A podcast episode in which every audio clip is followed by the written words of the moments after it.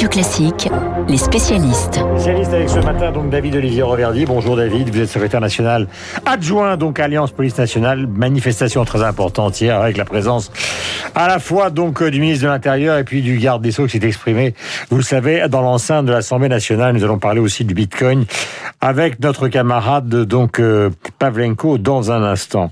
Je le disais, manif importante, c'est vrai que c'est rare. Euh, plus qu'importante, les images ont été euh, énormes. Euh, une marée humaine, une marée de policiers, une marée de citoyens, une marée bleue mhm. sur le quai d'Orsay hier à Paris, malgré des intempéries et un temps pas toujours clément. Mhm. ça voulait dire beaucoup.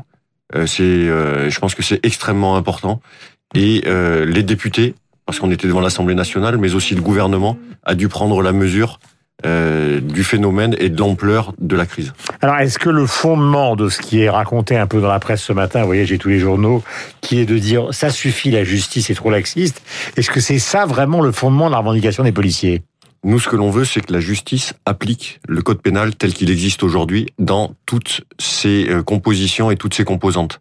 Euh, la justice aujourd'hui, pour nous, est laxiste dans bien des cas, et surtout lorsqu'il s'agit de violence, de violence sur les policiers. Est-ce que vous pouvez nous donner un ou deux exemples juste? Bien évidemment, euh, les exemples sont, se multiplient de partout. Je vous en donne juste quelques-uns. Brest, policier attaqué au cocktail Molotov. Euh, des policiers manquent de brûler. Un interpellé. L'auteur, vous savez à quoi il est condamné? À un stage de citoyenneté. Donc si jeter des cocktails Molotov sur un des policiers vaut un, un, un, stage de citoyenneté, je pense qu'il y a quand même un problème. Grigny, pour revenir dans l'île dans de France, refus d'obtempérer, mise en danger de la vie d'autrui, recel de vol de véhicule, tout ça c'est l'auteur. Un policier grièvement blessé, 180 jours d'ITT, 180 jours d'ITT, des séquelles graves. Hmm. La sanction, une admonestation pour l'auteur, hmm. parce qu'il est mineur une admonestation. Donc on est d'accord que c'est au fond la revendication fondamentale qui est celle des policiers. C'est la justice. C'est celle, c'est celle des policiers, mais aussi c'est celle des victimes et c'est mmh. celle des citoyens. Parce qu'on l'a vu hier, il y avait 35 000 personnes sur le quai. Mmh. Il y avait de nombreux policiers, bien évidemment, mais il y avait aussi de nombreux citoyens venus soutenir la police, c'est-à-dire ceux qui ont pu venir de province ou des Parisiens. Mmh. Mais on a eu des appels énormes de citoyens de province qui voulaient eux aussi manifester, se rassembler avec nous dans leur ville. Nous sommes en direct avec David Olivier Reverdine. Nous allons essayer de, de faire le tour de ce dossier dans un temps qui est quand même un temps imparti. David, est-ce que vous avez l'impression que le en même temps général du gouvernement devient totalement impossible dans le domaine de la sécurité, à savoir qu'on ne peut pas avoir en même temps une police qui réclame fondamentalement donc euh, une amélioration de ses moyens et de la sécurité et des condamnations, et de l'autre côté, au fond euh, une justice, parce qu'on a beaucoup commenté la visite du garde des Sceaux au départ, donc euh, dans une prison, c'est-à-dire auprès des prisonniers, donc forcément des condamnés. Bah, bien évidemment, en fait, les images sont désastreuses. Quand un ministre de la Justice se déplace, euh, que ça soit la précédente, je parle de Madame Taubira pour jouer au basket avec des détenus, ou que ça soit Monsieur Dupont-Moretti quand il prend ses fonctions, et les premières images qu'on voit, c'est-à-dire celles qui marquent l'esprit. Et on voit que l'image aujourd'hui est très extrêmement importante. C'est Joe Babyfoot avec des détenus. Euh, c'est vrai qu'on s'interpelle parce que nous derrière, hmm. ça veut dire quoi vis-à-vis des policiers? Hmm. euh, Ça veut dire que c'est un début, ce qui s'est passé hier ce n'est que Après les drames de, de, de, ces derniers jours Bien évidemment, c'est un début. C'est-à-dire que la, le rassemblement d'hier n'est pas une fin. Aujourd'hui, il faut que les politiques, il faut que le gouvernement se mettent à la tâche rapidement mhm. pour de manière à pouvoir euh, prendre en considération les problématiques de la société d'aujourd'hui, cette ultra-violence qui se désinhibe euh, euh, au quotidien, pour agir et agir, c'est quoi? Nous, ce qu'on demande, c'est des peines minimales. J'entends partout qu'on parle de peines planchées.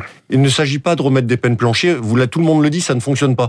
Donc le gouvernement, en fait, le sait très bien qu'on ne demande pas de peines planchées. On demande des peines minimales. Les peines minimales, c'est quoi? C'est simplement de dire que le magistrat sera obligé d'appliquer un minimal. Les peines planchées, le, magistrat n'était pas obligé de les appliquer. Et c'est ça le problème, c'est que le magistrat aujourd'hui peut tout faire, est libre, et, également de ne pas appliquer la loi. et aujourd'hui, le ministère de la Justice devient pour nous le ministère de l'injustice. Nous sommes en direct avec David Olivier Roverdi, donc euh, Alliance Police Nationale. Question. Je mets un petit silence parce qu'il faut répondre, euh, euh allez, avec le cœur. Vous avez bien lu dans les mêmes journaux que je citais tout à l'heure, euh, euh beaucoup de gens considèrent que 60% des policiers sont les électeurs du Rassemblement national. Donc, évidemment, euh, je ne dis pas que ça désagrège une partie de votre argumentation, mais ça veut dire que ils sont à la fois policiers et nous avons besoin de vous, c'est clair et net, mais en même temps des militants. C'est vrai ou c'est faux? Alors, des militants, non. Euh, être électeur, c'est pas forcément être militant. Je sais pas ce que votent, ce que mes collègues. Euh, je sais pas ce que vous votez vous non plus. Et à la limite, vous êtes libre et vous votez ce que vous voulez. Donc, euh, les, les policiers sont des citoyens comme tout le monde. Donc, ils sont libres de voter pour le panel de d'offres de, politiques qui s'offrent à eux au moment des élections. Ils mettront leur bulletin de vote comme vous comme n'importe qui, dans euh, l'enveloppe, dans le, bulletin dans l'enveloppe, et ils mettront ce qu'ils veulent. Donc il n'y a pas de, de, problématique sur le sujet. Il faut pas noyer le poisson en parlant de, de ces sondages ou de dire que 60% des policiers voteraient Front National pour euh, oublier le message qui est le nôtre et oublier la souffrance physique qui, mmh. celle-là, est bien réelle. Les votes, on verra bien au moment des votes qui sortira de l'urne. C'est la démocratie. Euh, quelle est la prochaine manifestation prévue, s'il y en a une? Non, pour le moment, il n'y a pas de manifestation de prévue. Euh, on attend justement que le, le politique, les députés agissent agissent. Merci. Nous étions avec David Olivier Reverdy d'Alliance Police Nationale qui est en direct sur l'antenne de Radio Classique. C'est important. 7h46, nous allons passer à l'économie et au Bitcoin. Alors, mon cher Dimitri, le Bitcoin, vous êtes le spécialiste maison de cette monnaie. Une semaine, euh, c'est l'euphorie totale. La semaine d'après, c'est la déprime totale. La semaine suivante, c'est l'euphorie totale. Elon Musk dit un mot, c'est même pas l'euphorie, c'est carrément euh, la fortune au pied euh, de n'importe lequel d'entre nous. Et puis là, finalement, c'est en train de se tasser, de se tasser, de ah se tasser, de se tasser, de se tasser, de se tasser. Enfin, ça, non, ça, c'est pas que ça se tasse petit à petit, c'est que ça, en fait, ça, ça s'effondre d'un coup. Regardez la séance d'hier, c'était fou. Dans la matinée, moins 30% pour le Bitcoin. Il reprend 30% l'après-midi. Mm. il n'a pas récupéré ses pertes, hein, mais au final, il fait moins 20 sur l'ensemble de la journée. Mais euh, ce qui est frappant, c'est hier, c'est que ce sont toutes les crypto-monnaies qui sont tombées en même temps. L'Ether, le Ripple, toutes ces monnaies qui sont un petit peu moins connues, mais voilà. Vous avez une market cap, c'est la capitalisation des, des mm. crypto-monnaies qui, qui a perdu 1000 milliards, qui a perdu, c'est-à-dire plus du tiers de sa valeur en l'espace euh, d'une semaine. Alors l'éternelle question, c'est les, crypto-monnaies, c'est une bulle donc à laquelle on est, qui est en train, serait en train d'exploser, ou bien euh, c'est une baisse avant une consolidation, avant que ça reparte. Si vous avez quand même des gens qui pariaient sur un Bitcoin à 200 000, 300 000, 400 000 dollars avant la fin de l'année. Hmm. Bon, semble-t-il qu'ils n'atteindront pas l'objectif.